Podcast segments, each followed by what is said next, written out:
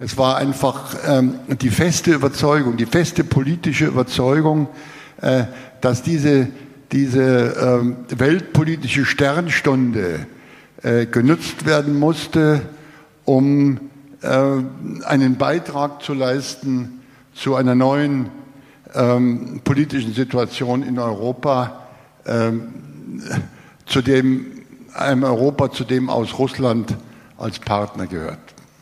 Ich glaube, alle Partnerschaften, alle, Institu alle institutionellen Partnerschaften haben es sehr schwer, weil sie auf staatlicher Ebene stattfinden. Und auf staatlicher Ebene haben wir äh, mit einem nationalistischen bis faschistischen Staat zu tun, der einen Nachbarstaat auslöschen möchte.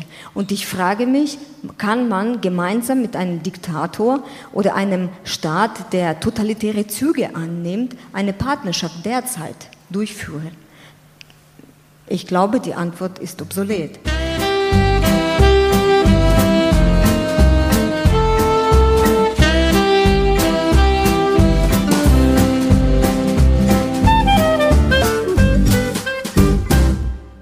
Herzlich willkommen zu einer neuen Folge der Donauwellen, der Südostcast. Bei uns geht es um Menschen, Themen und Bücher. Die Donau hinab und die Karpaten hinauf. Mein Name ist Florian Kürer-Wielach und heute stelle ich Ihnen eine etwas längere Folge vor, die sich einem leider hochaktuellen Thema widmet. Am 5. Mai habe ich auf Einladung der Gemeinde Neubiberg eine Podiumsdiskussion moderiert, in deren Rahmen die schwierige Frage gestellt wurde, wie weit denn Cancel Culture im Kriegsfall gehen muss und darf. Welche Handlungsoptionen bestehen für die Politik, für NGOs, für offizielle und inoffizielle Netzwerke? Wie lässt sich das moralische Dilemma auflösen, das zwischen langjährigen persönlichen, grenzübergreifenden Freundschaften entsteht, wenn ein Staat gegen den anderen Krieg führt? Ist Kunst, Kultur und Wissenschaft wirklich immer unschuldig? Und sollten wir uns möglicherweise auch verstärkt mit der Ukraine beschäftigen? Diese Fragen habe ich mit der Präsidentin der Universität der Bundeswehr München, Merit Nihus, dem ehemaligen Generaldirektor der staatlichen Archive Bayerns, Hermann Rumschöttl, mit dem Schriftsteller Alexander Estis, der seine persönlichen Wurzeln in der russischen, ukrainischen und jüdischen Kultur hat, und Katharina Stecewitsch, der Referentin für Mittel- und Osteuropa der Bundeszentrale für politische Bildung in Berlin diskutiert.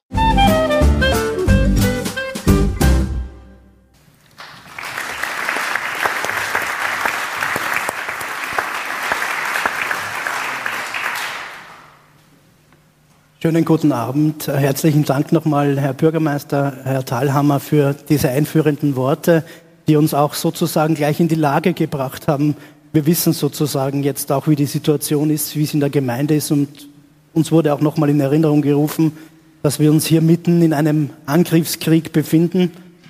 Ähm, und dieser Krieg zeigt auf allen Ebenen Auswirkungen. Jahrzehntelang gepflegter freundschaftlicher Austausch zwischen deutschen und russischen Institutionen steht schlagartig zur Diskussion. Politische und ökonomische Sanktionen greifen auf Kunst und Wissenschaft über. Mit der russischen Kultur verbundene Veranstaltungen werden abgesagt, Künstlerinnen und Künstler aus Russland wird keine Bühne mehr geboten. Der Diskurs scheint von Ratlosigkeit und zunehmend von Extrempositionen dominiert. Auch Neubiberg ist betroffen. Das 30-Jahre-Jubiläum der Gemeindepartnerschaft mit der russischen Stadt Tschernogolovka mitsamt dem Rahmenprogramm wurde abgesagt. Die Verantwortlichen befinden sich in einer einmaligen, außergewöhnlichen, schwierigen Situation.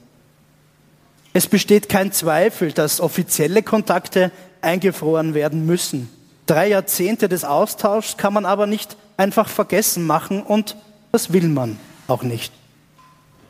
Wie weit soll Cancel Culture im Kriegsfall gehen? Welche Perspektiven haben Akteurinnen und Akteure, die sich auf verschiedenen Seiten des Konflikts befinden? Welche Handlungsoptionen bestehen für die Politik, für die Trägervereine, für offizielle und inoffizielle Netzwerke? Können wir die kommunale Ebene von den Auswirkungen der großen Politik trennen, das moralische Dilemma auflösen? Sollten wir uns möglicherweise auch verstärkt für die Ukrainer interessieren? Ja, schönen guten Abend. Diese kleine Einleitung sollte Sie noch mal mitnehmen in eine hoffentlich und ganz bestimmt sehr interessante und aufschlussreiche Diskussion über ein sehr schwieriges Thema, das wir trotzdem gerne in angenehmer Atmosphäre bestreiten möchten und auch können. Ganz herzlichen Dank für die schöne ja, Bühne, für diesen schönen Saal, für die, den schönen Rahmen, den Sie dieser Diskussion bieten. Und diese Diskussion ist unglaublich wichtig, ähm, um sozusagen auch diese Transferleistung zu erbringen und vielleicht auch die eine oder andere Antwort für jeden Einzelnen, wie man mit so einer Situation umgeht. Weil ich denke, Ratlosigkeit ist das, was wir alle miteinander bis zu einem gewissen Grad auch teilen. Mein Name ist Florian Kürer-Wielach, ich bin Historiker und leite das Institut für Deutsche Kultur und Geschichte Südosteuropas an der LMU München und manchmal moderiere ich ganz gerne, mittlerweile auch fast schon Stammgast hier in Neubiberg. Ähm, ich erinnere mich an eine schöne Veranstaltung zum Thema Heimat in Putzbrunn vor, Corona, dann ja online mit, äh, mit Stauffenberg, war auch sehr interessant über Widerstand und heute sind wir leider ja mitten in einem Krieg. Und ich darf Ihnen ein sehr hochkarätiges Podium vorstellen. Ich bin auch sehr dankbar, dass Sie alle so spontan zugesagt haben, ähm, das auf die Beine zu stellen und auf die Bühne zu bringen. Und ich darf jetzt zu jedem noch mal ganz kurz ein paar Worte sagen. Äh, Frau Professor Dr. Merit Niehus ist Präsidentin der Universität der Bundeswehr München in ihrer bereits dritten Amtsperiode. Sie ist Professorin für deutsche und europäische Geschichte des 19. und 20. Jahrhunderts und sie repräsentiert hier heute nicht nur die Wissenschaft, sondern auch einen ganz wichtigen Aspekt der Gemeindepartnerschaft, die sehr starke wissenschaftliche Verbindung zwischen Neubiberg und Tschernogolovka, das ja, wie Sie viel besser als ich wissen, sehr stark von Wissenschaft geprägt ist, eine sehr wissenschaftliche Stadt, immerhin zwei Nobelpreisträger hervorgebracht hat. Eine zweite, wenn, ich, wenn Sie mir das erlauben, diesen Kalauer, die zweite Eule, die ich hier nach Athen trage, nach Neubiberg, weil ohnehin bekannt, aber trotzdem nochmal vorzustellen, ist Herr Professor Dr. Hermann Rumschöttl, ehemaliger Generaldirektor der staatlichen Archive Bayerns, bekannt auch ins, aus seiner Zeit als zweiter Bürgermeister hier. Das ist die Zeit, als die Gemeindepartnerschaft errichtet wurde, damals noch vom Rathaus aus. Und dann zehn Jahre später war er der Gründungsvorsitzende und langjähriger Vorsitzender des Partnerschaftsvereins hier in Neubiberg und hat deswegen eben diese momentan zur Diskussion stehende Partnerschaft maßgeblich mitgeprägt, auch sozusagen Doppelrepräsentant, Wissenschaftler einerseits Wissenschaftler und andererseits eben auch ähm, ja, Mitarchitekt einer eigentlich drei Jahrzehnte gut funktionierenden Partnerschaft. Am weitesten von mir weg, aber mir am besten bekannt, Katharina Stecevic. Sie ist ja, Kuratorin, Kulturmittlerin und seit einigen Jahren Referentin für Mittel- und Osteuropa an der Bundeszentrale für politische Bildung. Sie baut gerade als interimistische Leiterin eine Abteilung für Mittel- und Osteuropa auf. Ja, und man merkt, man kommt jetzt auf Dinge drauf, die man vielleicht schon vor einigen Jahren hätte tun müssen, nämlich Wissen generieren zu wollen ähm, über ja, die Hälfte, den zweiten Lungenflügel Europas, wie es mal eine sehr wichtige Persönlichkeit gesagt hat.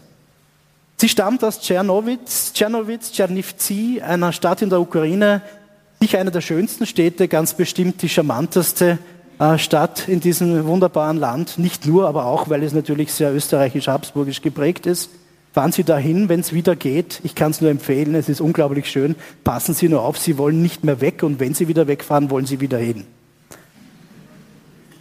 Alexander Estis, ein Mann mit vielen Hüten, ja, wenn ich das so sagen darf, ähm, Schriftsteller mit russischen, jüdischen und ukrainischen Wurzeln.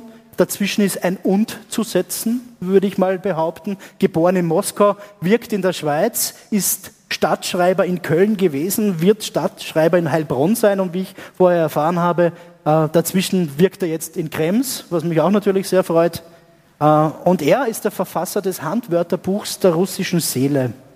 Ähm, wir werden sehen, was zu dieser russischen Seele zu erzählen ist. Ich möchte ganz gern ähm, nochmal sozusagen im Jetzt, ganz im Jetzt bleiben und Katja, dich als erste fragen, wie geht es der Ukraine, wie geht es ähm, deinen Freunden, deiner Familie, die dort ist? Wie ist es sozusagen, wie ist das, was du von dort wahrnimmst? Wie gehst du damit um? Ja, vielen Dank zunächst für die Einladung. Äh, ich bin zum ersten Mal in Neubiberg und äh, freue mich hier zu sein in diesem schönen Saal. Ähm, und ähm, natürlich aus einem traurigen Anlass, äh, wie es mir geht. Ähm, ich antworte immer mit dem Wort unterschiedlich mittlerweile, weil es gibt so viele Ebenen, die sich überschneiden. Ich habe so viele Freunde, Bekannte, meine Familie ist noch in Tschernowitz. Viele Freunde von mir sind zum Beispiel im Osten der Ukraine. Ich bin zum Beispiel mit einem der bekanntesten Schriftsteller der Ukraine befreundet tatsächlich. Wir kennen uns seit 17 Jahren, Serhii Jadan er, viele Musiker sind in Kharkiv in der Ostukraine unter Bomben und versuchen da das Leben zu organisieren. Vor kurzem hat er gesagt, die Stadt ist wie eine Festung, umzingelt, aber lebt noch und funktioniert. Das sind sehr unterschiedliche Nachrichten aus der Ukraine, die wir äh, auch hier lesen. Und ähm, dem Land geht es auf unterschiedliche Art und Weise. Ich meine, Mariupol, eine Stadt am Schwarzen Meer, 600.000 vor dem Krieg, an Bevölkerung ist so gut wie zerstört. Also das ist ähm, eine verbrannte Erde und keine Stadt mehr. Wenn Sie wissen möchten, was das für eine schöne Stadt war, kann ich auch wieder Literatur empfehlen. Lesen Sie Natascha Wodin, sie kam aus Mariupol, da kommt vor äh, diese Stadt und die Geschichte. Wenn wir an Lemberg denken, an Lviv im, Ost, im Westen der Ukraine, da ist die Stadt natürlich ähm, voll von Geflüchteten, von Binnenflüchtlingen. Die Stadt ist um ca. 10 Prozent gewachsen und ist, äh, ja, hat ca. 100 bis 150.000 Geflüchtete aufgenommen auf einmal. Ähm, die Stadt versucht auch, ihr Leben zu organisieren und Odessa ist genauso. Äh, äh, allerdings lebt man die ganze Zeit dort mit Sorge und mit Angst, dass äh, die Städte bombardiert werden können, weil das passiert unregelmäßig. Man weiß nie, woher äh, die Bomben kommen. Man muss immer wissen, wohin man flieht. Man muss immer wissen, wohin mit den Kindern. Und ich glaube, diese Sorge und diese permanente ähm, diese permanente Unruhezustand wirkt sich ganz stark. Dazu kommen natürlich Verluste, dazu kommt auch das Wissen, also menschliche Verluste vor allem und das Wissen, äh, was bis jetzt schon in der Ukraine geschah. Und das sind Kriegsverbrechen, die dort stattgefunden haben. Ja, vielen Dank. Ähm, wir haben unsere Diskussion hier nicht auf Konfrontation oder Komplementärpunkte angelegt. Alexander Estes ist hier nicht als Repräsentant Russlands oder sowas. Im Gegenteil, was wir ähm, von Ihnen wissen würden, gerne auch durchaus sozusagen als Echo, das natürlich in der Situation nur asymmetrisch sein kann, aber das ist auch in Ordnung so. Ähm, Sie haben ja natürlich Kontakte in Ihre Heimat. Wie geht's? Und da würde mich natürlich vor allem interessieren, einer eventuellen Opposition, kann die leben? Kann sie sich äußern? Was hören Sie von denen? Also man hat natürlich äh, schon in den ersten Tagen des Krieges gemerkt, wie radikal die Daumenschrauben in Russland angezogen worden sind.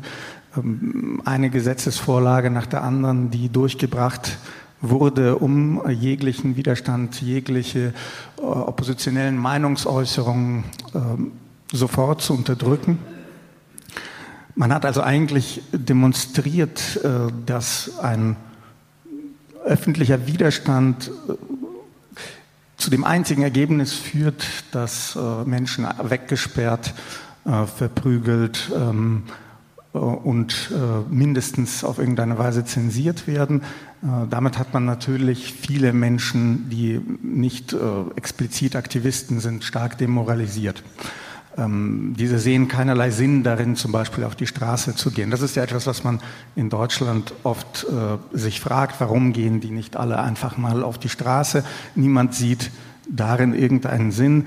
Äh, wenn man auf die Straße geht, äh, stehen bereits diese sogenannten Aftersaki, das sind solche ähm, Personenbeförderungs- Busse, um das mal euphemistisch auszudrücken, äh, bereit und sammeln einfach die Leute massenweise ein und transportieren sie weg. Ähm, dennoch versuchen natürlich Oppositionelle sich äh, zu organisieren äh, und soweit sie können zu wirken, sowohl innerhalb Russlands als auch jetzt verstärkt aufgrund der großen Fluchtbewegung, die es nun auch aus Russland gibt, im Ausland mit Schwerpunkten in ähm, Tiflis, in ähm, Istanbul, in Erivan, wo es eben zu einer Bildung großer oppositioneller russischer Communities gekommen ist. Das Problem, das da natürlich besteht, ist, dass eine einheitliche Organisation dieser Widerstandsbewegungen oder dieser Opposition, auch oppositioneller Medien äh, extrem schwierig ist und äh, dass die offiziellen Kanäle, die es dafür gab, äh, die ja schon vorher sehr stark äh, unter Druck waren, heute komplett äh, zerstört und zerstreut worden sind. Die letzten oppositionellen äh, Sender, also einerseits der Fernsehsender Dost, andererseits äh, der Radiosender Echo, und als letztes dann die Zeitung Novaya Gazeta. Das sind alles, das sind eigentlich die wesentlichen ähm, oppositionellen Medien gewesen oder sagen wir mal unabhängigen Medien. Die wurden einfach gekappt, ähm, zum Teil mittendrin von aus der von der Ausstrahlung genommen. Und dadurch sind sozusagen auch die zentralen Sprachrohre der Opposition äh, verloren gegangen. Die organisieren sich jetzt zum Teil neu, aber das ist eben äh, ein Prozess, äh, der bisher noch nicht zu, ähm, also der schon zu vielen äh, vielen einzelnen Versuchen und einzelnen Kanälen geführt hat, aber noch nicht die äh, Konsolidierung erfahren hat, die er eigentlich äh, bräuchte. Vielen Dank. Neubiberger, die das erste Mal nach Tschernogolowka reisen, sind oft sprachlos von der buchstäblichen Gastfreundschaft und Herzlichkeit, mit der sie empfangen werden. Einmal dort gewesen, fährt man immer wieder hin. Im Rahmen der Reisen nimmt man sowohl teil am Ortsgeschehen, aber auch Ausflüge in der Region und die angrenzende Metropole komplettieren. Eine einzigartige Mischung, die nur Partnerstädte ermöglichen können. Herr Rumschöttl, das klingt wie aus einer weit entfernten Vergangenheit. Es hätte aber eigentlich noch vor ein paar Monaten so sein können.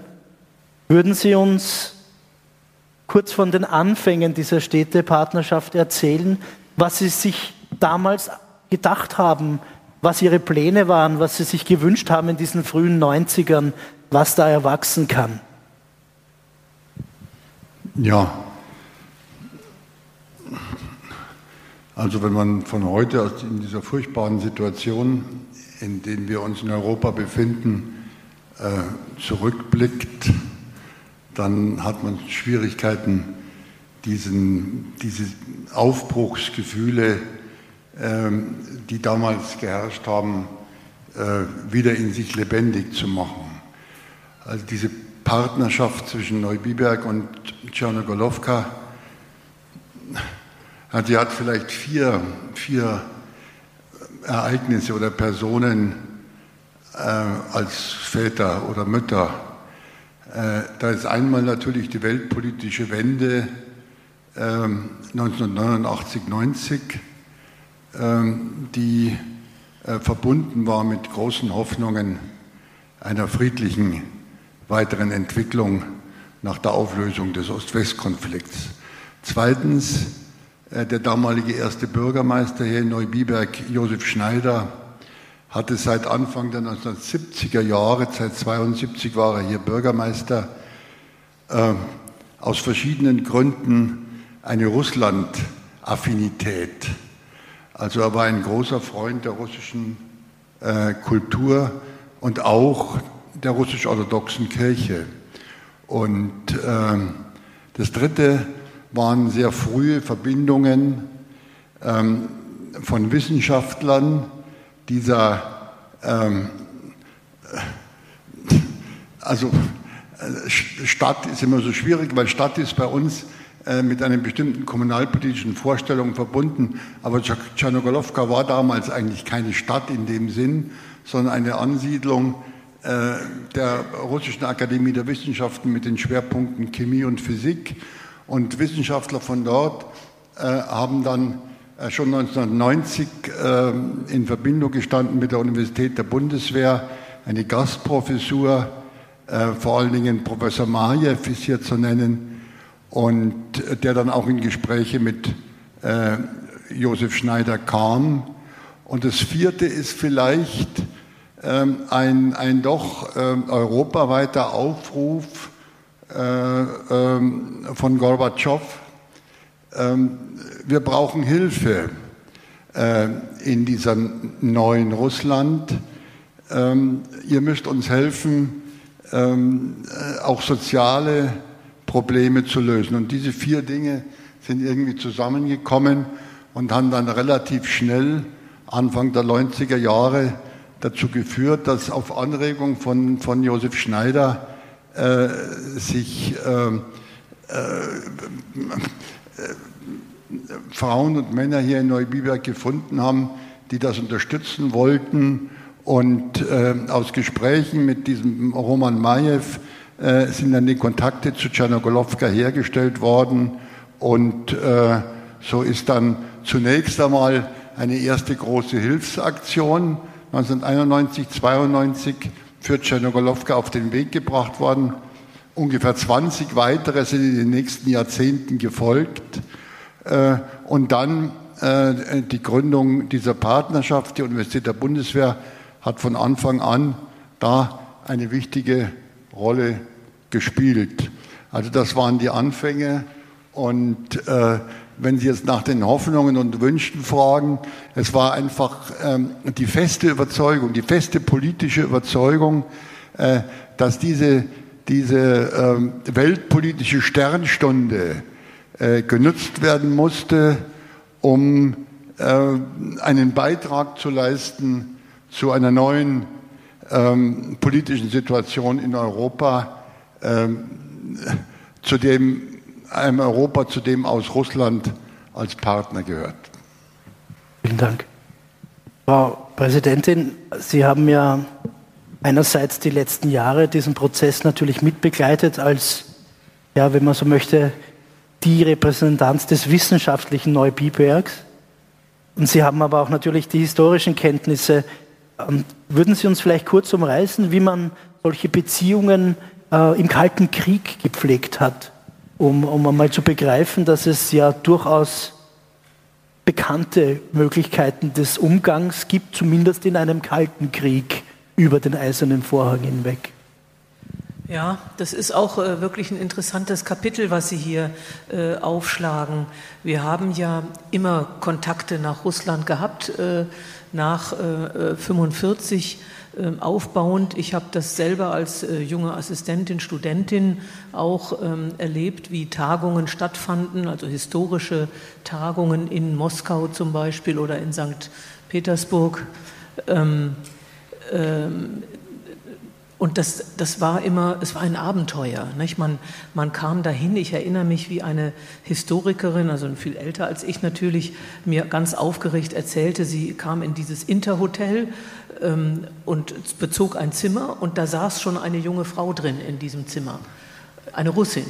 Und die hat die Krise gekriegt, weil sie dachte, sie müsste jetzt mit der in einem Zimmer schlafen, äh, vor lauter Angst. Also, dass dann äh, praktisch der Staat auf sie zukäme und, und äh, mit ihr in irgendeiner Form umginge. Nicht? Also, dass das äh, verboten war, während die Deutsche natürlich völlig lässig sagte: Naja, so, müssen wir halt gucken, ne, dass wir das wieder auseinander dividieren, die Zimmer.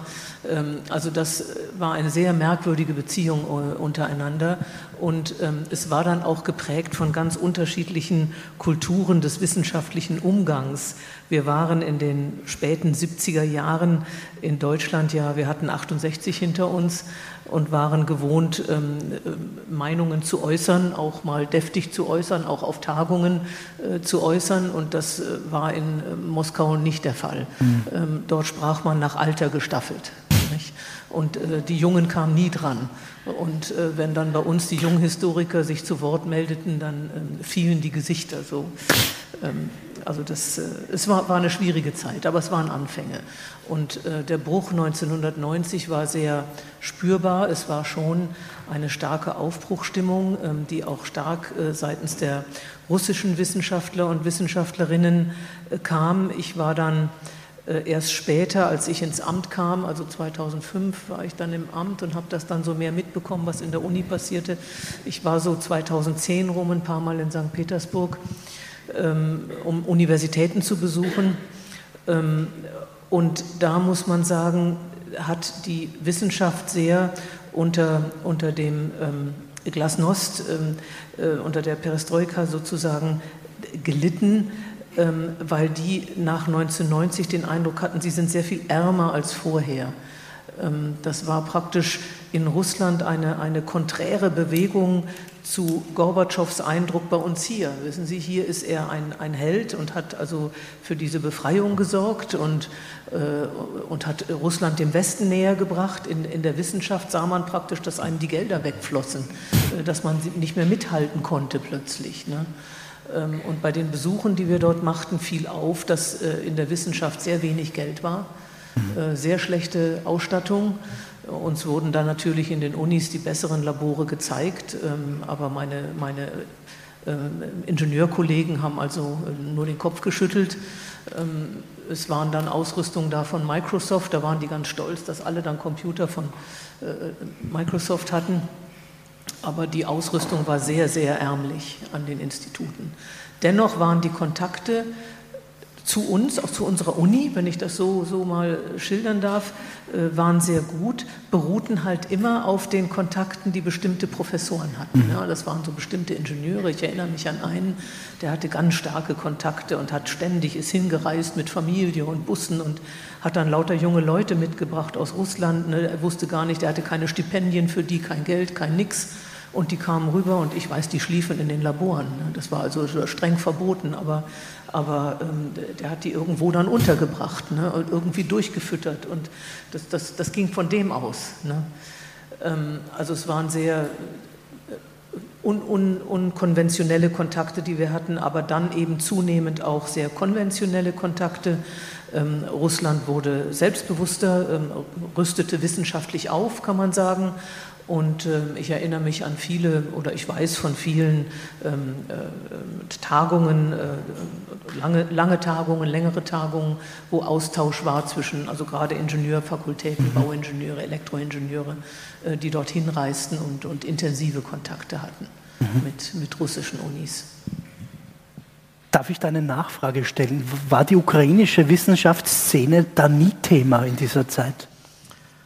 Ähm, Kiew, Kiew, die Uni war, war ein Thema für uns. Ich hatte selber einen ukrainischen Doktoranden, der kam mit einem Stipendium und ja. hat bei, bei mir über ein ähm, über Kollaborateure, ukrainische Kollaborateure im Zweiten Weltkrieg, ein ganz kritisches Thema gearbeitet, hat die Arbeit auch fertig gemacht. Ich habe mhm. jetzt aber nichts mehr von ihm gehört, ist auch schon lange her. Aber ähm, ich erinnere mich eher an russische Kontakte als mhm. an äh, ukrainische. Mhm. Herr Umschüttel, Sie möchten da auch gerne drauf reagieren. Ja, darf ich da eine Ergänzung vielleicht machen nach, aus meiner Erfahrung? Ähm, ich war also seit Anfang, Mitte der 1980er Jahre, also noch in der alten Zeit, ähm, also als äh, in meiner beruflichen Tätigkeit äh, der Präsident äh, der Vereinigung des deutschen Archivarinnen und Archivare und habe die Bundesrepublik Deutschland West sehr stark international vertreten, äh, so zwischen Kanada und Moskau. Und was mir bei den russischen Delegationen eigentlich immer aufgefallen ist und dann später auch bei russischen Besuchen bei mir in der Archivverwaltung, äh, da gab es immer einen russischen Kern und dann gab es immer einige aus Weißrussland, also Belarussen und einige Ukrainer. Also es waren immer diese drei Gruppen eigentlich. Mhm. Äh, ich hatte einen Kollegen, der gut Ukrainisch sprach und den habe ich dann immer die Ukrainer zugeteilt. Ähm, äh, also da war schon erkennbar, dass es hier äh, gewisse Differenzierungen äh, in der Sowjetunion selbst gibt und die sind in dieser personellen Zusammensetzung deutlich geworden. Mhm. Vielen Dank. Dann bleibe ich vielleicht gleich bei Ihnen. Ähm, ich möchte gerne ein bisschen einen Schritt weitergehen und äh, mal eine Grundsatzfrage stellen, die vielleicht ganz wichtig ist für unsere Diskussion, nämlich die, die nach Neutralität in Kultur und Wissenschaft. Jetzt haben wir natürlich bei Ihnen herum, herumschüttel, Sie haben ja ein, ein delikates Stück im Rucksack, wenn man so möchte. Ne? Sie sind Träger der Pushkin-Medaille, die, die Sie verliehen bekommen haben von Putin. Sie haben auch im Vorfeld geäußert, recht glücklich sind Sie nicht drüber, das kann ich mir vorstellen. Man weiß aber auch, dass es gewisse Pflichten und Zwänge gibt, wenn man Ämter innehat. Würden Sie trotzdem, jetzt vielleicht muss es gar nicht um diese Medaille gehen, aber wie sehen Sie das? Ist die Wissenschaft, ähm, die Wissenschaft, was immer das ist, ähm, vor allem die, die nicht sich auf Technik bezieht, da ist ja manchmal ein bisschen leichter. Gibt es da sowas wie Neutralität? Ist die unschuldig?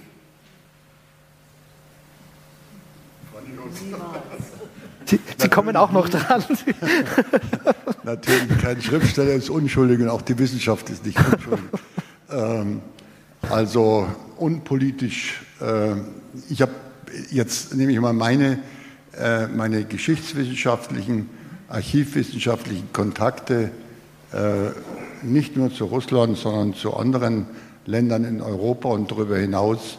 Das war immer auch politisch. Also natürlich hat immer, haben politische Überlegungen immer eine Rolle gespielt und äh, es war trotzdem so, äh, dass, äh, ja vielleicht kann man das mit einem Bild deutlich machen, diese kommunalen Partnerschaften, ähm, es ist wie ein Meer. Äh, unten ist es relativ ruhig, dort spielen sich die kommunalen Partnerschaften ab. Hoffentlich ist der Schriftsteller mit dem Bild einverstanden. Etwas, drüber, etwas drüber liegen andere kulturelle, wissenschaftliche, und auch dort ist es noch ruhig. Oben kann es dann ganz äh, unruhig sein. Aber es gibt dann doch Bereiche, wo die Kontakte ruhig bleiben und wo das andere natürlich schon bewusst ist. Mhm. Ähm, also wenn man zum Beispiel heute die Beziehungen, die kulturellen Beziehungen, auch partnerschaftlichen Beziehungen Herr Thalermann des Landkreises zu den äh, polnischen Landkreisen Wilicka äh, und, und Krakau nimmt und äh, weiß, wie die polnische Politik im Augenblick sich entwickelt hat, auch gegenüber Deutschland und so weiter. Und trotzdem äh, diese äh, Kontakte äh, haben einen anderen Charakter. Und so ist es auch im Wissenschaftsbereich. Und ich selber habe, wir haben noch ähm, bis also die letzte gemeinsame Ausstellung äh, mit russischen Institutionen habe ich bei mir in München 2009 und im, am, im Museum am Roten Platz, in dem Museum der Stadt, Geschichte der Stadt Moskau, auch 2009 noch gezeigt. Äh, obwohl wir uns intern, spätestens seit der Rede von Putin 2007 auf der Sicherheitskonferenz, eigentlich schon jetzt auch in Wissenschaftlerkreisen klar waren, dass sich hier eine Entwicklung abzeichnet, die problematisch ist. Aber die mhm. Wissenschaftler selber, äh, äh, sie haben, und auch andere haben, also es, sind unterschiedliche Ebenen, auf denen diese Dinge sich mhm. entwickeln. Mhm. Vielleicht ein abschließender Satz noch. Ich habe bei den Unterlagen jetzt mal durchgeschaut ähm, äh, in der Vorbereitung des heutigen Abends. Und äh, da habe ich äh, noch 2000 einen Aufsatz des äh, langjährigen äh, russischen Generalkonsuls in München, Leo Klepatsky, äh, gefunden, der 2013 in der vielleicht renommiertesten russischen äh, politikwissenschaftlichen Zeitschrift Foreign Affairs einen Artikel geschrieben hat, die große Bedeutung von Twin Cities, also von, von, von Partnerschaftsstädten, für die weitere Entwicklung der Zusammenarbeit äh, zwischen Deutschland und Russland. Mhm. Also äh, diese Entwicklungen, in, das ist, äh, ich will damit deutlich machen, dass es Ungleichzeitigkeiten der Entwicklung gibt ähm, und äh, dass die Kultur, die Wissenschaft, vielleicht auch die kommunalen Partnerschaften relativ äh, weit von der äh, großen Politik entfernt sind, aber natürlich mit ihr verbunden sind. Ja, ja. Da möchte ich gerne anschließen, äh, Frau äh, Präsidentin. Es ist ein schönes Bild, das der Herr Rumschüttel da gezeichnet hat. Die ruhigen Tiefen der Wissenschaft, der Kultur, vielleicht schon etwas mehr in Bewegung. Ganz oben die Politik, wo sich das Meer schon schäumend kräuselt. Was ist aber jetzt, wenn da jemand ein U-Boot schickt? Dann ist die Ruhe vorbei, auch in der Wissenschaft. Ja, die Ruhe ist jetzt vorbei, ja, endgültig. Also, ähm, ja, wo soll ich anfangen? Wir haben ähm, natürlich immer Probleme. Sie wissen, dass unsere Universität ja nun äh, mit vielen Forschungsbereichen sich in Bereichen befindet, die, äh, wo man ein bisschen aufpassen muss, was nach außen dringt, ne? vor allem in technischen, in technischen Bereichen. Und äh, dort passen wir auch auf, wen wir aus welchen Ländern nehmen. Wir nehmen dann nicht alle mhm. Mitarbeiter aus allen Ländern. Ähm, man muss sich das eben so vorstellen, dass es eine Reihe von Staaten gibt, die auf ihre Mitbürger Druck ausüben können ähm, wir haben das ja nun gerade am Beispiel Putin mit Russland in den ganzen letzten Jahren erlebt. Er lässt auch im Ausland Leute umbringen, die, die nicht genehm sind. Äh, das ist gar kein Problem. Er greift also auch im Ausland ein und natürlich ähm, äh, die Dienste dort äh, in Russland ähm, setzen Menschen unter Druck. Das ist in China seit Xi auch stark der Fall. Also es gibt viele dieser Staaten. Aber Russland gehört sicherlich dazu. Ähm, sodass es immer ein Problem ist, äh, Menschen ähm, dauerhaft sozusagen bei uns zu beschäftigen, die ihre Familien in solchen Diktaturen haben. Weil einfach die Familie, die Familie, Entschuldigung, die Familie dort stark unter Druck ja. ge gesetzt werden kann. Ja. Und ähm, deswegen sind wir vorsichtig. Ähm, wir haben aber natürlich immer äh, an der Universität ähm, gerade junge Leute, die promovieren aus solchen Staaten. Ich habe jetzt nach Beginn des Krieges ähm, mal gefragt, wie viele russische Mitarbeiter äh, wir haben bei uns. Es waren insgesamt acht. Ich habe die zum Gespräch eingeladen. Mhm. Vier kamen. Mhm. Und ich habe dort ein sehr breites Bild äh, bekommen von diesen jungen Leuten, die ja auch alle von dem Krieg äh, überrollt wurden sozusagen. Ähm, da war einer dabei, der seit 20 Jahren in Deutschland lebt, hier verheiratet ist mit einer Ukrainerin, ähm, äh, die hier Kinder haben. Er sprach also fließend akzentfrei Deutsch, ähm, hatte auch schon ein Ingenieurbüro und sagte, er ist also noch ein halbes Jahr bei uns beschäftigt und dann macht er nur noch sein Ingenieurbüro. Also der war irgendwie safe, der hatte sich hier akklimatisiert. Ne? Äh, und es waren andere da, ein, ein junger Mann, der promovierte, der sagte, er hätte bis vor, vor einem Monat eben seine Familie in Moskau unterstützt, Frau, äh, nicht Frau, äh, Mutter und Schwester, ähm, die seit einem Jahr arbeitslos sind. Und das könne er jetzt nicht mehr, weil die Banken nicht mehr funktionieren nicht, in diese Richtung. Mhm. Also man, man hat hier auch ein breites Spektrum. Die werden bei uns fertig promovieren natürlich, mhm. diese jungen Leute. Äh, aber wir haben keine große Gruppe, also wie jetzt, wenn ich an die LMU denke, natürlich an Osteuropa-Institute und ähnliches, wo sehr viele äh, Menschen aus diesen Ländern sind. Das ist bei uns nicht so, nicht so der Fall. Mhm. Dankeschön. Ich möchte jetzt ein wenig sozusagen in Medias Res gehen und an alle vier ähm, von Ihnen einfach die Frage stellen, was, man, was, was jetzt tun aus der jeweiligen Sicht canceln, einfrieren, weitermachen, wenn weitermachen, wo weitermachen. Ähm, wie geht man jetzt, und zwar jetzt nicht in einem Jahr oder zwei, sondern jetzt mal mit dieser Situation um? Und ähm, welche Szenarien sind denkbar in einer mittelbaren Zukunft? Katja, ich möchte gerne mit dir beginnen. Du hast es gleichzeitig am einfachsten und am schwersten wahrscheinlich bei dieser Frage. Ja, vielen Dank wie immer. Ähm, also es gibt hier einige Diskussionspunkte, die ich gerne auch äh, in der Antwort auf diese Frage aufnehmen möchte. Ich glaube, dieser Krieg äh, bringt einiges äh, an die Oberfläche, zu dem man sich jetzt Position beziehen muss. Also äh, das, was früher unterschwellig äh, lauerte, glaube ich, äh, viele Fragen muss, darauf muss man jetzt eine Antwort haben um eben handlungsfähig zu sein.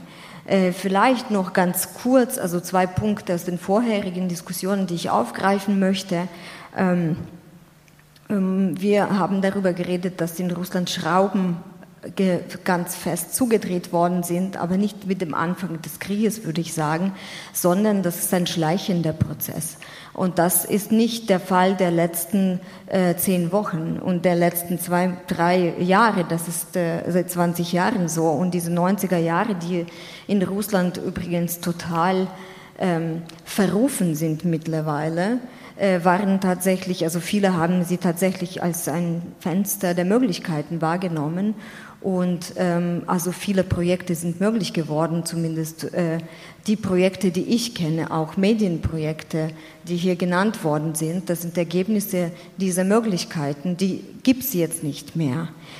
Ähm, und ein dritter Punkt, wo ich vielleicht anfangen würde, was wir in der Zukunft äh, auch besser machen könnten, ist ähm, in Deutschland, und ich lebe seit 2003 hier, habe ich einiges erlebt, äh, bezogen auf äh, meine Herkunft und bezogen, ich komme aus der Ukraine, bezogen aber auch auf Russland. Als ich hier angekommen war, 2003, da gab es keine besonderen Ereignisse, durch die die Ukraine sich hervortun konnte, wie zum Beispiel die Orangene Revolution 2004-2005 oder der Maidan 2014. Und ähm, ich habe oft die Frage gehört, äh, was ist das Ukrainisch? Ist das überhaupt eine Sprache? Und ich habe mich sehr gewundert äh, und ich habe geantwortet, ja klar ist das eine Sprache, ich spreche sie. Meine Eltern sprechen sie, meine Großeltern sprechen sie, genauso wie 45 Millionen der Menschen, die in meinem Land leben und mindestens drei Millionen im Ausland. Nun gut, ich konnte mich damals noch nicht so artikulieren. Ähm, liegt auch ein bisschen zurück. Und dann habe ich nicht, selbst, nicht genug äh, Selbstbewusstsein gehabt, äh, ganz offen über meine Herkunft zu reden.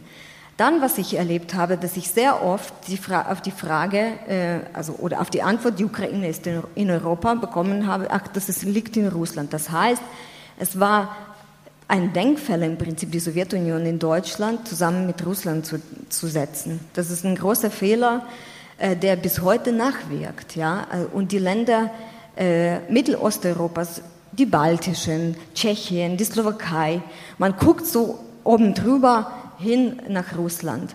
Und ähm, das sind jetzt die Fragen, die hochkommen und was zu tun. Da kann ich nur aufrufen, zumindest für uns als politische Bildnerinnen, äh, ist die Frage ganz klar, wir müssen schauen, was wir verpasst haben in der Vergangenheit. Also welche Desiderate liegen äh, vor uns, die wir bearbeitet, äh, bearbeiten müssen.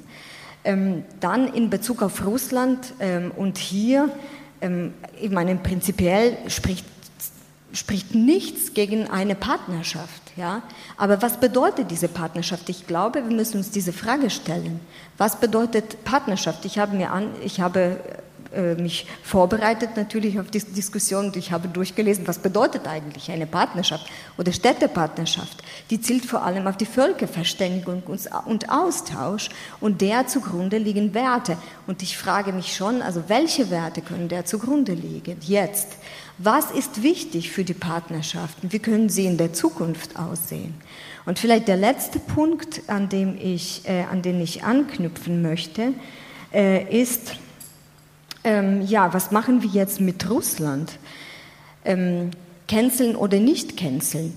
Ich glaube, alle Partnerschaften, alle, Institu alle institutionellen Partnerschaften haben es sehr schwer, weil sie auf staatlicher Ebene stattfinden. Und auf staatlicher Ebene haben wir mit einem nationalistischen bis faschistischen Staat zu tun, der einen Nachbarstaat auslöschen möchte.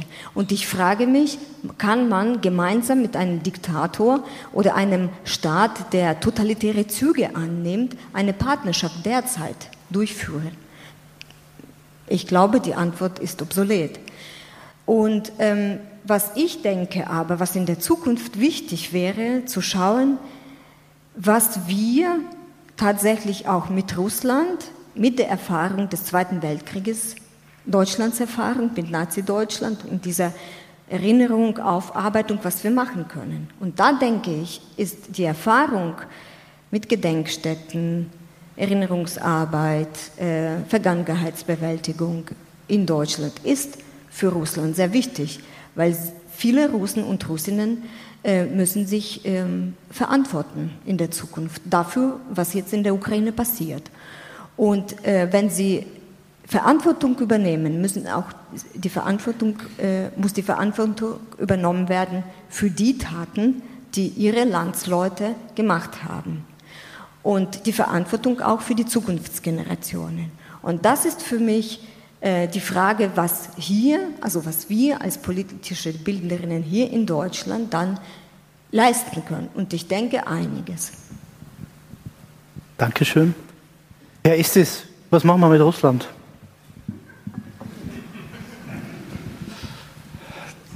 In Kleinstaaten zerteilen und neu organisieren am besten, aber das äh, wird so schnell nicht möglich sein.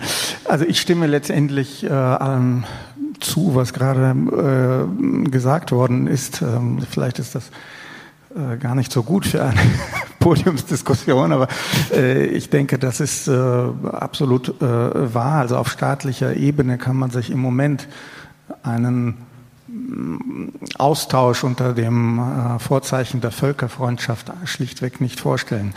Ähm, ich würde vielleicht einfach noch äh, ergänzend sagen, das steckte ja auch schon äh, ähm, da drin, was gesagt worden ist, ähm, also dass äh, natürlich auf anderen Ebenen ein Austausch möglich, sinnvoll und notwendig ähm, ist und dass hier viel getan werden kann. Also äh, wir sprachen ja vorhin von den ähm, Medien. Ähm, auf, auf, dem Gebiet kann zum Beispiel äh, viel Plattform gegeben werden in, äh, aus Westeuropa heraus, aus Deutschland heraus. Ja, da passiert äh, bisher so gut wie nichts. Ja? Also warum mh, mm, nutzt man zum Beispiel die auf eine gewisse Weise frei werdenden Ressourcen, die daraus entstehen, dass man nicht mehr mit, äh, mit staatlichen Stellen in Russland kooperiert. Warum nutzt man die nicht aus, um Raum zu schaffen für oppositionelle Medien, aber auch oppositionelle ähm, äh, Kunst äh, und ähm, Wissenschaft. Ja, ich denke, das äh, sollte äh, zu einem Ziel werden jetzt und zu einem dringlichen mm, Ziel, äh, denn das fehlt einfach. Ja, und äh, etwas, was in diesem Rahmen und in diesem Sinne hier entsteht, könnte auch zurückwirken, wenn auch nur sehr schwer, weil die Zugänge in Russland erschwert sind. Aber das kann durchaus auch zurückwirken auf die russische Bevölkerung. Einfach Dinge zu canceln, ob der Begriff dann wirklich so angemessen ist in dem Kontext, müsste man noch ähm, extra diskutieren, aber da möchte ich mich gar nicht verlieren in dieser Debatte. Ähm, Im Einzelfall muss man sehen, was cancelt man da? Also was äh, streicht man, was behält man? Ähm, ich würde sagen, es ist immer viel besser, etwas zu ersetzen, oder zu verändern, als es einfach zu löschen. Also da, wo man jemanden nicht auftreten lassen kann aus äh, Rücksichten auf die Situation oder aus äh, Gründen der Positionierung dieser Person, da sollte man den Raum bieten für jemanden, äh, der eine andere Sicht äh, oder eine andere Position äh, repräsentiert äh, und damit eine Art Gegengewicht schaffen. Das, also ich glaube, dass im Moment nur weniges sinnvoller ist als das. Ja, selbstverständlich äh, gilt das genauso für, äh, dafür, dass man ukrainische ähm, äh, Künstler, Wissenschaftler und so weiter einlädt. Das sollte sich aber nicht äh, irgendwie äh, rausschließen oder in einen unmittelbaren Konflikt miteinander treten. Ja, ich könnte noch einiges dazu sagen, aber wir kommen ja. sicherlich noch später. Danke, ja. Also ich, ich, kann dazu vielleicht aus persönlicher Erfahrung ergänzen. Wir, wir sind als Institut schon einige Jahre mit großer Unterstützung ähm, zugange in der Civil Society Corporation, die vom Auswärtigen Amt betrieben wird, wo es eben schon über Jahre darum ging, junge Leute aus der Zivilgesellschaft in Belarus, aus auch Russland ein bisschen weniger, aber Belarus, Republik Moldau und Ukraine zusammenzubringen und nachhaltig in einen Dialog zu bringen. Das kann man auch, die Ergebnisse kann man sich auch alle ansehen. Und was ich jetzt festgestellt habe, gerade die letzten zwei Monate, dieses Netzwerk trägt. Dieses Netzwerk trägt digital. Man kann austauschen. Aufgrund dieses Netzwerks konnte ich Interviews machen im bombardierten Kiew ähm, mit Studierenden in allen möglichen Städten. Ähm, und das hat sehr viel damit zu tun, dass man doch schon vorher daran gedacht hat, wie wichtig ist es, eine junge Generation, ähm, ja, man muss ja nicht an den Westen binden, aber, man, aber diese, diese Dialogmöglichkeit aufrechtzuerhalten. Also da ist auch einiges passiert und ich denke, es wird unter anderen Umständen wahrscheinlich auch, auch weiterhin möglich sein, natürlich nicht mehr so offiziell, aber was wir schon wissen, was die Digitalisierung betrifft, ähm, sind sowohl die Ukraine als auch andere ähm, östlichere Länder mindestens so weit, sage ich jetzt mal vorsichtig, als ähm, äh, Regionen, die wir bewohnen. Ja. ähm, ich, eine Nachfrage doch noch, Herr Estes. Ähm, die gehen ein bisschen auch in die Richtung Cancel Culture, ohne das jetzt auszubreiten, aber es fällt immer Tolstoi, Dostoevsky, Tchaikovsky. Ja, natürlich, ja, die, ähm, die, sind wahrscheinlich unschuldig, weil sie tot sind. Aber ähm, wie ist das jetzt? Ähm, Nochmal die Frage, Kultur, ist die unschuldig? Ist es sozusagen allein der Dialog, den wir jetzt führen, der besetzt doch dann dieses Thema schon mal äh, mit einem gewissen Nimbus. Ja, wir können jetzt eigentlich nicht mehr unschuldig über Tchaikovsky reden, oder wie sehen Sie das? Wie, wie kommen wir da wieder hin? Weil ich glaube, niemand von uns möchte tatsächlich diese Art von Kultur nicht mehr sehen aus Gründen, die irgendwo in Moskau sitzen im Bunker. Also die, die Frage, die dahinter steckt, ist ja immer, ist Kunst politisch oder nicht? Ich halte diese Frage schon im Kern für extrem kontraproduktiv. Erstens, weil sie ein falsches Dilemma aufmacht, das es so gar nicht gibt. Mhm. Zweitens, weil sie suggeriert, also Dinge könnten äh, politisch oder nicht politisch äh, sein. Also man könnte genauso gut fragen, sind Dinge physikalisch oder nicht, sind Dinge metaphysisch oder nicht. Das kommt auf die Betrachtungsweise an. Wenn man Dinge politisch betrachtet, dann sind sie natürlich auch politisch. Äh, wenn man sie aus anderen Gesichtspunkten betrachtet, sind sie eben äh, dann nicht politisch. Ähm, die Frage ist für mich vielmehr eine des Grades und des Kontextes und der Einbettung. Ähm, also in welchem Grad ist ein bestimmtes Kunstwerk, ist eine bestimmte Person, die Kunst macht, politisch, äh, aber auch politisiert oder politisch instrumentalisiert.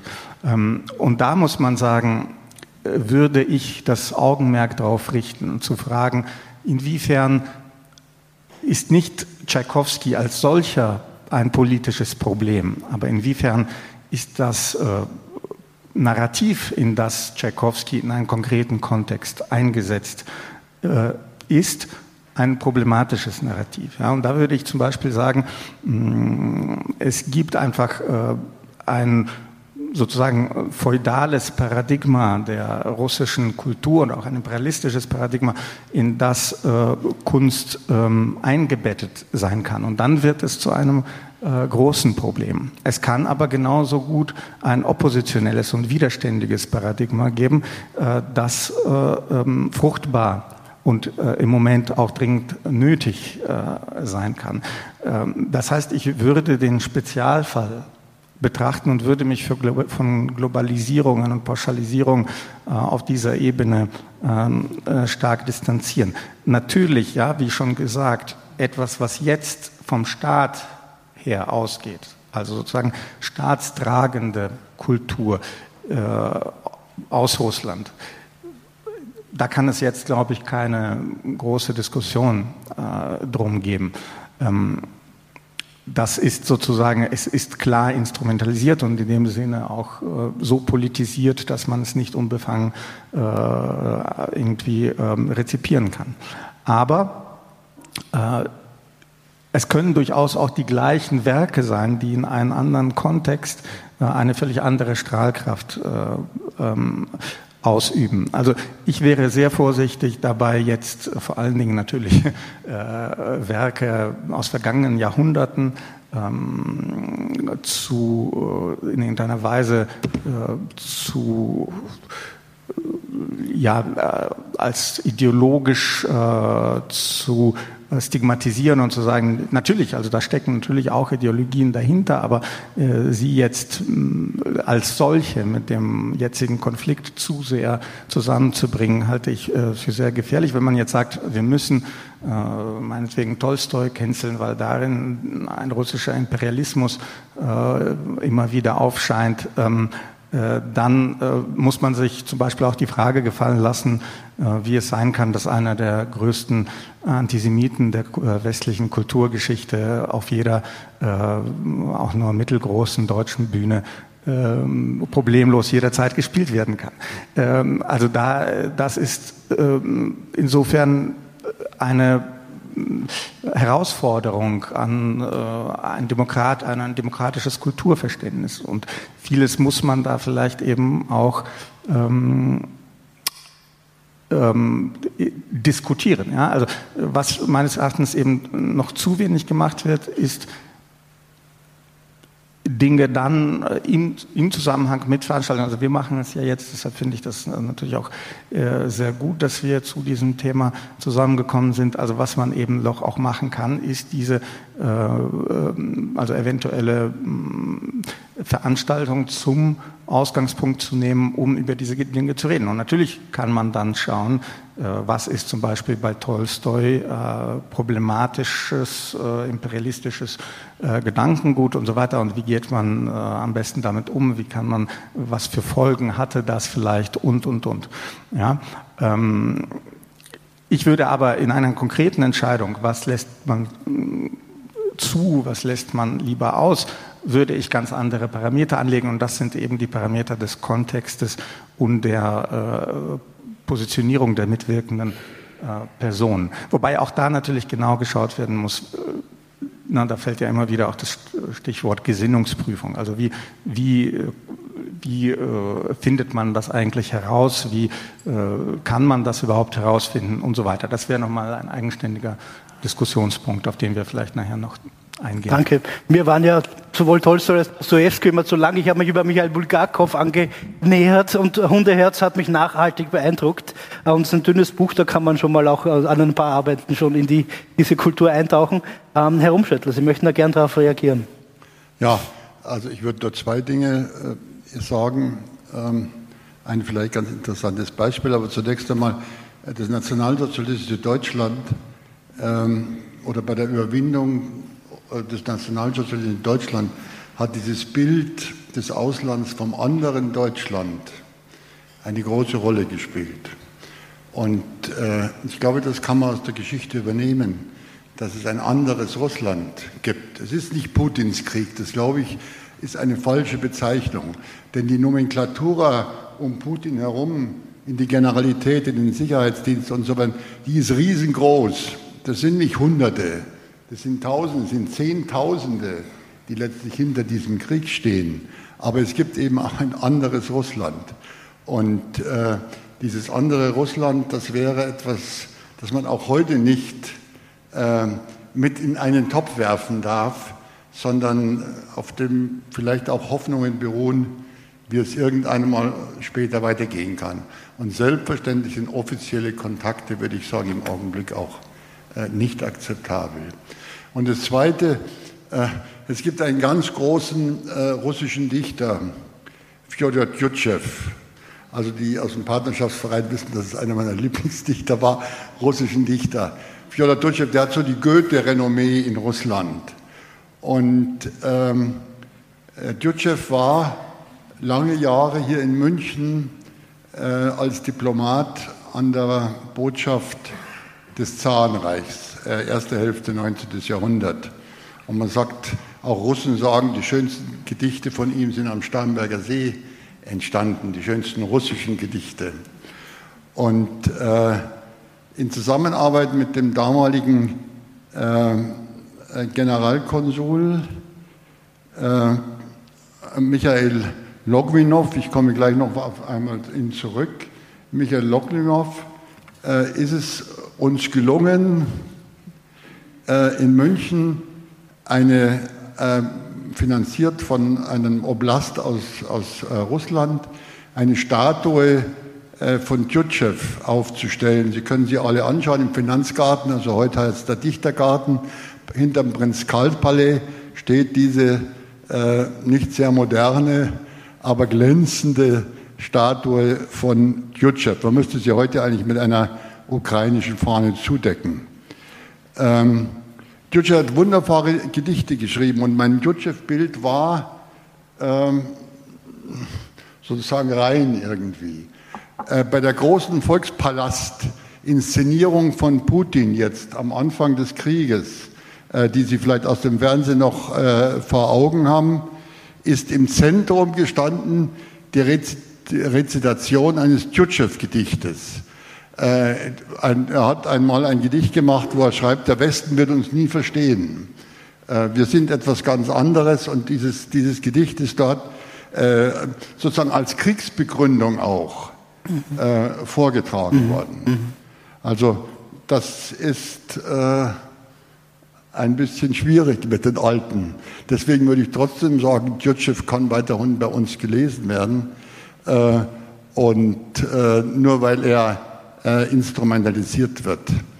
Ähm, und äh, diese Instrumentalisierung, wenn ich das sagen darf, dann bin ich gleich fertig, diese Instrumentalisierung hängt auch zusammen mit, einem, einer, mit einer unglaublichen offiziellen Uminterpretation von russischer Kultur und Geschichte.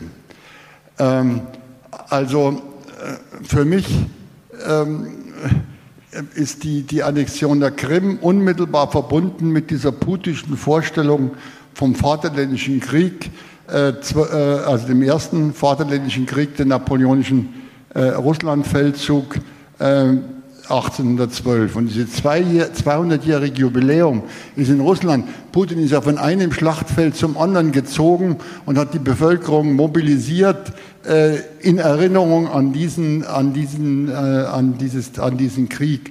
Und äh, es ist eben kein Wunder, dass es äh, diese, also für mich jedenfalls 2014 dann diese Krim-Annexion kam. Sie hängt unbedingt zusammen mit der Instrumentalisierung der Geschichte, Uminterpretation der Geschichte äh, für ähm, äh, politische Zwecke. Und wenn man sieht, wie die Rus äh, uminterpretiert wird, äh, als, also da graust es einem ja als Historiker sozusagen. Aber Putin glaubt daran, die Menschen guten Willens sagen noch, er weiß es einfach nicht besser. Vielen Dank, bitte.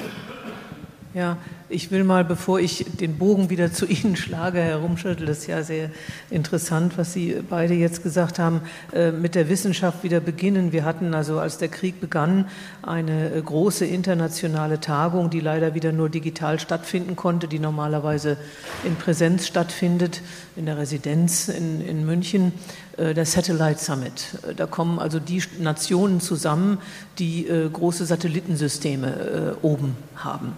Äh, das ist natürlich USA, das ist äh, Europa mit den Galileo-Satelliten, das ist China und es ist Russland. Elon Musk ist auch dabei, oder? Ähm, ja, der, der ist vertreten. Als Privatperson? Er ist, er ist vertreten. Ja, ja, ja, ja, er ist vertreten.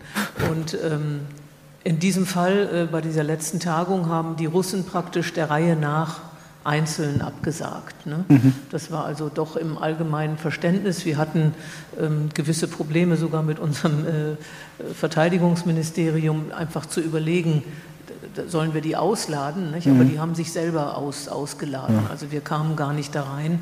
Und äh, da muss man natürlich schon sagen, also bei den Satelliten geht es natürlich äh, nicht nur darum, dass, dass, dass äh, unser einer mit dem Navi nach Hause findet, äh, sondern da werden die Marschflugkörper gesteuert mhm.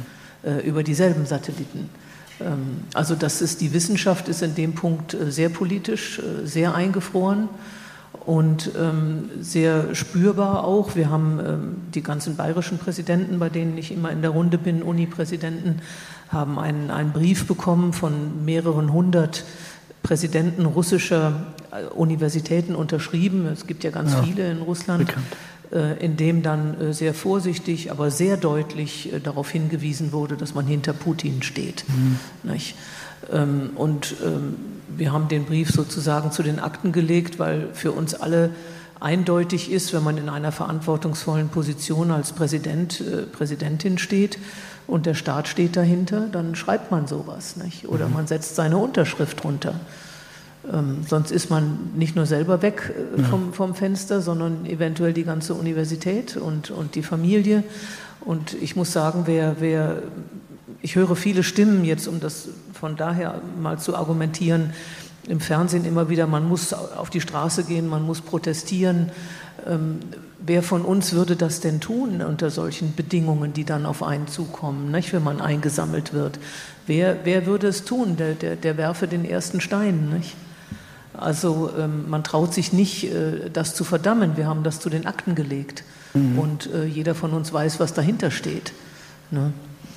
Ähm Darf ich dann nachfragen? Aber würden Sie dann sozusagen die, die russische Gesellschaft, ich sage es mal ein bisschen platt, völlig aus der Verantwortung nehmen? Wie geht man damit um? Nein. Wer schweigt, stimmt zu, wäre die andere Seite, die auch sehr vereinfachend ist natürlich. Ja, Ich denke, ähm, es gibt sehr viel Protest in Russland, ähm, auch die, die nicht mehr auf die Straße gehen, die aber immer noch äh, protestieren. Es waren ja viele auf der Straße. Ich denke an diese Szene mit dieser einen Journalistin, die in den Nachrichten auftauchte, ne, mit, dem, mit dem Schild. Ne, was für eine mutige Frau. Und weiß ja, was mit ihr passiert hinterher.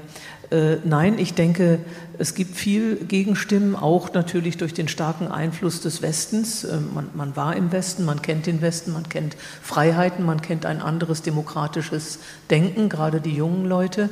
Ähm, aber es, man sagt ja, dass zwischen 60 äh, und, und mehr Prozent der Russen der putinschen Version der Darstellung der Geschehnisse Glauben schenken. Und ähm, da denke ich, muss man auch so ein bisschen dagegenhalten, wie wird diese Gesellschaft beeinflusst? Welche Möglichkeiten hat man noch, andere Quellen zur Kenntnis zu nehmen? Und ich will mal jetzt ein verwegenes Beispiel ähm, anführen. Ich habe neulich die Tage in den Nachrichten gehört, einen, einen Realschullehrer, der in seiner Realschulklasse rumgefragt hat, wer denn Nachrichten hörte. Also das war keiner.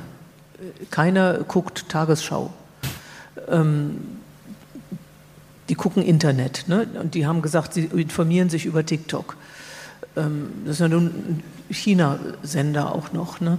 Ähm, das heißt also, unsere Beeinflussung, die wir jetzt ähm, zulassen übers Internet, bedeutet, äh, wenn ich mal so ein Beispiel nehme, wenn ich da bei Google eingebe, äh, warum ist Impfen schädlich, dann kriege ich jede Menge Seiten, eine nach der anderen, wo dann also alle möglichen Dinge drinstehen, die darauf hinweisen, wie schädlich das Impfen ist. Ähm, ich kriege keine einzige Gegenseite. Das ist der Algorithmus, der funktioniert so. Ne? Ich, ich kriege das einfach. Und wenn man sich nun in, in, in Russland äh, die Menschen vorstellen, also die kriegen auch immer nur diese eine Seite. Ne? Die, die mhm. haben jetzt Google nicht mehr, ist alles abgeschaltet, aber sie kriegen diese eine Seite. Und ähm, da muss man schon sehr mutig sein oder sehr weit denken und, und, und in einer Peer Group leben, die, die sehr weit denkt ähm, oder von Haus aus eben in Gruppen leben. Sie haben das ja angedeutet, die, die dann anders denken können, mhm. die kritisch denken können. Und, und einen letzten Satz will ich äh, dazu noch sagen, der kritische Umgang mit Geschichte und mit dem eigenen Land, der ist uns sehr zu eigen in Deutschland. Ja, wenn ich äh, früher Seminare gegeben habe, da saßen dann so japanische Jungs und Mädchen auch noch mit drin, ne, die hier studiert haben. Glauben Sie, einer von denen hätte sein Land kritisiert? Also das geht gar nicht. Ne? Und das, das, das geht in Russland nicht, das, ist, das geht in der Türkei nicht. Das, ich weiß nicht, wie Frankreich, äh, würde ich sagen, geht es auch nicht wirklich gut, in Amerika auch nicht. Ne? Also wir sind schon der Staat, der am kritischsten über sich selbst reflektiert, ja, ja. auch an den Unis. Und ähm, da setzen wir diese Maßstäbe, dürfen wir da nicht ansetzen. Mhm. Danke. Ich möchte, ich möchte jetzt gern eh sozusagen den Kreis dann schließen und, und äh, für Sie noch öffnen. Ich hätte noch gern sozusagen an, an, an euch beide eine Frage, die da ein bisschen anschließt. Das ist jetzt vielleicht ein Zufall, vielleicht auch nicht, aber es, es passt ein bisschen dazu. Die Tanja Maljarczuk hat äh, jetzt ein Interview gegeben in der Republik, Schweizer Zeitung, ganz tolles Interview und hat einen Begriff geprägt, den ich wahnsinnig toll finde, Westsplaining. Ja, so ähnlich wie Mansplaining, Westsplaining. Also ein bisschen dieses Problem, dass wir eigentlich die letzten Jahrzehnte offensichtlich irgendwie immer recht, also wir sind auch selbstkritisch, aber wir wissen immer auch recht gut, ja, was unsere östlichen Nachbarn eigentlich tun sollten. Ja, das ist uns jetzt auch ein bisschen auf die Füße gefallen, weil man kann jetzt über Polen sicher viel kritisch sagen, aber die Warnungen, die aus Polen kamen, die haben wir nicht gehört. Ja, die Warnungen aus der Republik Moldau hören wir bis heute nicht. Ja, zu klein, uninteressant, brauchen wir nicht. Ähm, also ich würde äh, gerne Herr Estes da eben äh, fragen, äh, genau, können Sie Eastplaning machen für uns, ja? Die russische Seele, äh, kann man die überhaupt verstehen? Müssen Sie dieses Buch neu schreiben? Oder gibt es überhaupt sowas wie eine Kommunikationsebene? Weil es gab immer auch dieses Gedicht, ne? mit dem man ja auch arbeitet. Ihr werdet uns nie verstehen. Ja, wie kommt man? Jetzt ist auch momentan ziemlich egal, ob wir über Russland sprechen oder über einen diffusen Osten, einen fernen Osten, einen nahen Osten. Wo kommt man zu einem Forum, um doch zumindest zu begreifen, was dieses Gegenüber sein könnte? Ich hoffe, Sie haben noch so um die fünf Stunden Zeit, äh, damit ich äh, Minuten, zumindest fünf Minuten. Äh, ein äh, Bruchteil äh, der Antwort geben kann, die man dazu geben müsste. Äh, ich will vielleicht dieses Gedicht tatsächlich aufgreifen, ähm, das Sie äh, vorhin angesprochen haben. Ähm, das äh, zeigt tatsächlich, äh, illustriert sehr gut, was ich vorhin gesagt habe, dass man den Individualfall sehr genau betrachten muss. Also äh, dieses Gedicht äh, hat eine, äh, also es gehört zu den meistzitierten in Russland. Ähm, es hat diese, diesen berühmten Vers mit dem Verstand ist Russland nicht zu verstehen. Ähm, ich würde sagen, äh, einfach nochmal kurz zu der, zum vorherigen Teil des, der Diskussion äh, zurückzukehren. Wenn man so ein Werk vor sich hat und auch viele, viele Gedichte von äh, Tütschew, dann wäre es tatsächlich fast unmöglich, denke ich, diese Gedichte sozusagen ähm, auf einer direkten, unmittelbaren Ebene heute auf einer äh, ähm, europäischen Bühne irgendwie zu präsentieren. Ja, da hängt zu viel dran.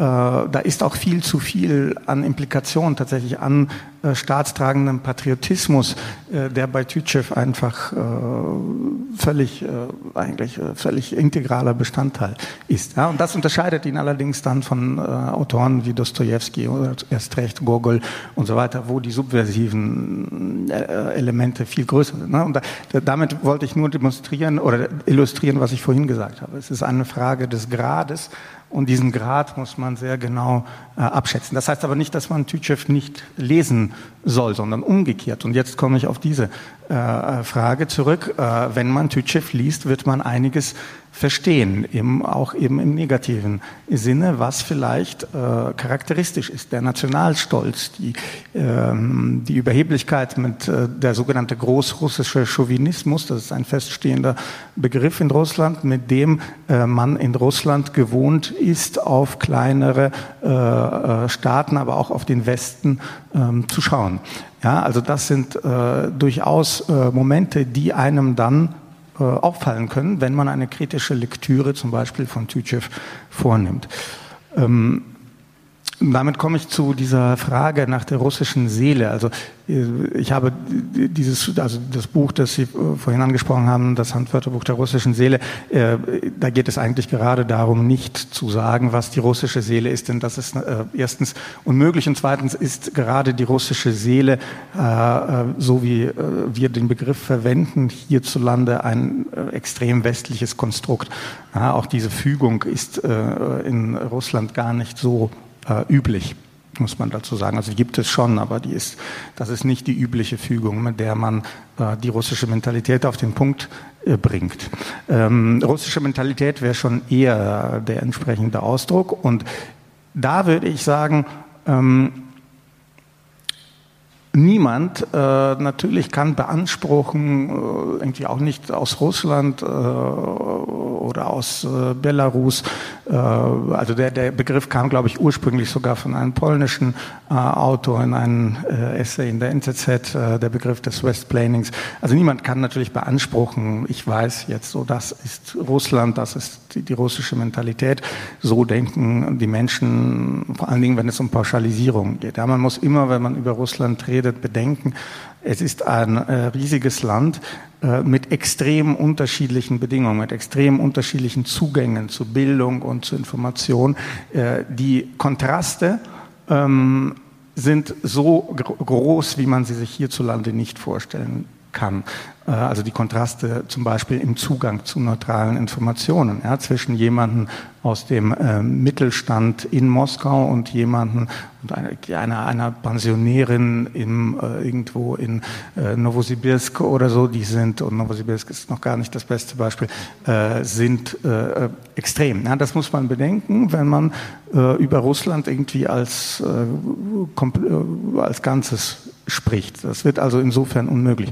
Ich würde fast sagen, und darüber habe ich mit, auch mit einem äh, russischen Soziologen äh, letztes Jahr ausführlich gesprochen. Es ist vielleicht sogar eines der Hauptprobleme, dass jeder meint, ein klares Bild von Russland zu haben. Ja, und zwar sowohl im Westen als auch im Osten.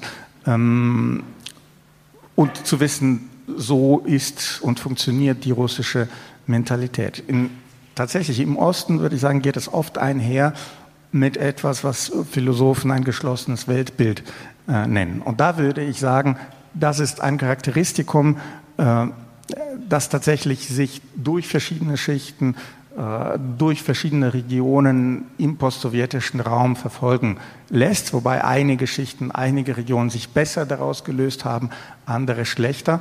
Ähm, und dieses geschlossene Weltbild, das also ein, ein, ein Set an Überzeugungen impliziert, die nicht ohne weiteres äh, flexibilisiert werden können. Die also, äh, ja, und dazu gehört zum Beispiel so etwas wie die Nichtkritisierbarkeit äh, der eigenen Heimat, der, ähm, äh, der eigenen Nation. Ja. Ähm, dieses geschlossene Weltbild äh, treibt, glaube ich, im Moment sehr stark ähm, die ähm, Denkweisen an, äh, die zu den äh, Resultaten ähm, führen, die wir jetzt eben auch leider äh, sehen müssen. Ja, also ich denke, das ist das Wesentliche. Erstens differenzieren, ähm, über wen man genau spricht, äh, über welche Bevölkerungsschichten man spricht, über welche Bevölkerungsgruppen man äh, spricht, über welche Regionen man spricht. Ähm, zweitens sehen, dass vielleicht das Problem in einer simplifizierenden Auffassung äh, von Russland, russischer Mentalität, aber auch generell von seinem Ostblock. Das ist etwas, was wir eben im Westen oft merken, ne, dass der Ostblock, das, es wird irgendwie alles zusammengedacht. Also da äh, würde ich sagen, ist das Hauptproblem äh, vielleicht nicht, dass man komplett falsche Vorstellungen hat, äh, ja, sondern dass man denkt, das ist so etwas Monolithisches und man könnte etwas pauschal darüber ähm, aussagen und hätte damit irgendeinen Kern getroffen. Das gilt übrigens, wenn ich das vielleicht noch als letztes anfügen darf, auch für diese Frage, wie viele Stimmen äh, eigentlich äh, der putinschen Sichtweise zu. Äh, denn das ist auch eine hochkomplexe Frage und man muss da Abstufungen machen, ohne irgendetwas zu legitimieren, was da an äh, Denkweisen vorhanden ist. Ja, also äh, nichts legitimiert das, aber man muss dennoch unterscheiden zwischen sozusagen ideologischen Hardlinern, zwischen Profiteuren, ähm, zwischen Menschen, die äh, mangels Zugang zu Informationen einfach äh, sozusagen geprägt sind äh, von der Staatspropaganda äh, und, und, dann zwischen Menschen, die es eigentlich besser wissen äh, müssten ähm, und so weiter. Ja, also da gibt es, da fallen sehr viele verschiedene Gruppen mhm. äh, zusammen und die müsste man, wenn man das Ganze, äh, diese, diese, irgendwie, diese äh, Aufstellungen, diese Statistiken produktiv machen will, äh, müsste man das ein wenig auseinandernehmen. Das wird auch wahrscheinlich ein bisschen die Aufgabe sein, würde im Partnerschaftsverein hier nachzudenken, welche Leute habe ich denn da gegenüber dann in dieser kleinen Wissenschaftsstadt und mit wem habe ich es zu tun. Allerdings wahrscheinlich nicht jetzt, sondern irgendwann mal, weil jetzt ist die Gefahr sehr groß, dass wir monolithisch denken in einer Dämonisierung und da wird es uns gerade sehr leicht gemacht, leider. Ne?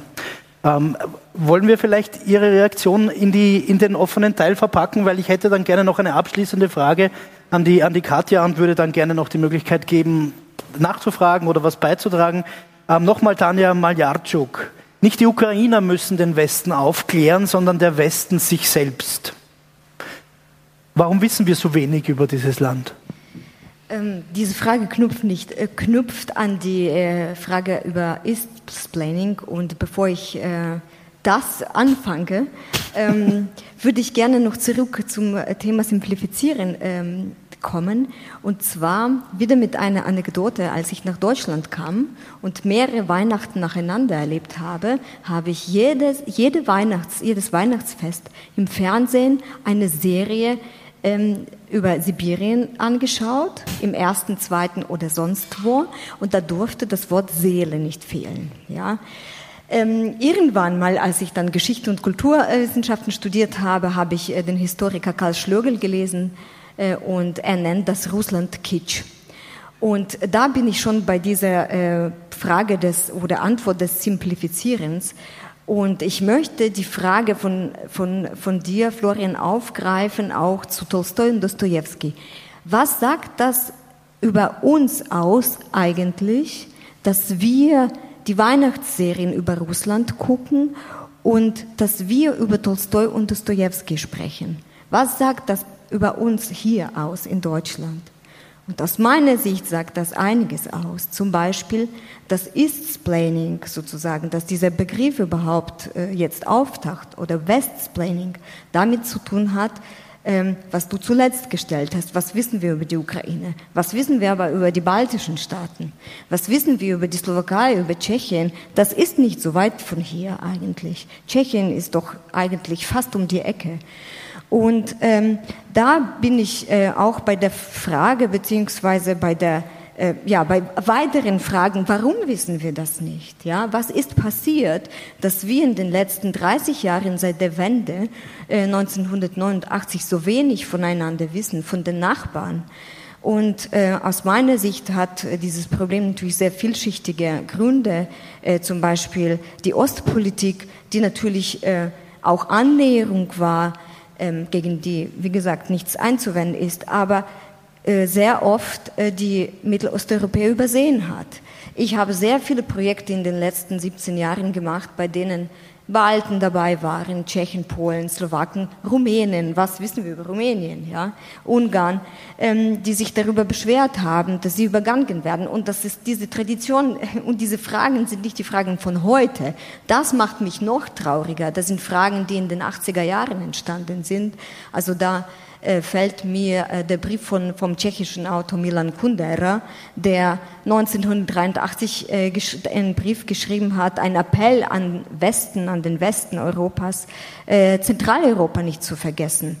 Also das zeigt, also ich, ich appelliere nur an Sie, da geht es übrigens auch um Barbarei und Kultur, um Russland und den Westen. Sehr interessant, ähm, den Brief zu lesen. Und die Frage ist an uns sehr kritisch, was haben wir denn in dieser Zeit verpasst? Was haben wir zu wenig gemacht? Genau. Und dann möchte ich noch eine Frage oder eine, noch eine ganz kurze Anmerkung ähm, zum heutigen, äh, zur heutigen Situation noch äh, angeben. Ähm, wir haben hier auch vom anderen Russland gesprochen und über das Thema, das wir differenzieren müssen. Und mir fällt die, äh, das Buch von Hannah Arendt über die persönliche Verantwortung. Hannah Arendt hat gesagt, wir müssen uns verantworten für die Taten und Untaten. Und ich frage mich schon, äh, und darauf habe ich auch noch keine Antwort. Wie konnte das passieren, äh, dass der Krieg in Europa zugelassen wurde? Wie konnte das passieren? Und dafür ähm, verurteile ich ähm, oder dafür soll man natürlich die Führung verurteilen. Putin, seine ganze Umgebung, äh, ganz viele Propagandisten, die äh, im Fernsehen gearbeitet haben.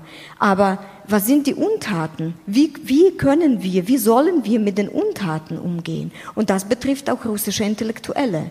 Und ich, äh, mir fehlt, also, und ich überblicke sehr lange diese Diskussionen auch mit russischen Intellektuellen, die jetzt auch in, in, äh, ähm, in, in Europa sind, ähm, mit ganz vielen habe ich zusammengearbeitet, mit äh, ganz vielen feministischen Künstlerinnen zum Beispiel. Und ich frage mich schon, die, mir fehlt einfach, die, mir fehlen die Antworten. Äh, was ist Ihre Antwort auf den Krieg aus der Bestürztheit, aus den Gefühlen der tiefen Enttäuschung, aus der, der Sprachlosigkeit? Was denken Sie über die Zukunft? Wie sollen wir zusammen in Zukunft leben? Wir sind Nachbarländer. Wie sollen wir unsere Zukunft gestalten? Und diese Diskussion, äh, diese selbstkritische Diskussion fehlt mir. Und mir fehlt das, ich habe sehr viele Interviews gelesen, zum Beispiel von Lyudmila Ulitskaya oder ähm, Wladimir Sorokin, ganz große Namen der Gegenwartsliteratur, der russischen. Äh, mir fehlt da tatsächlich äh, nicht nur Selbstreferenzielles, nicht nur Gedanken über sich selbst, sondern darüber, welche Antwort haben Sie jetzt auf den Krieg in der Ukraine und warum Ihrer Meinung nach wurde dieser Krieg zugelassen? Warum sterben Menschen jetzt? Ohne, und das ist ein Angriffskrieg, das müssen wir auch verstehen, ohne etwas getan zu haben. Und ähm, ja, vielleicht mache ich hier den Punkt, vielleicht den letzten Satz noch. Äh, mir fehlt auch die Bereitschaft, sich den, der neuen Realität zu stellen.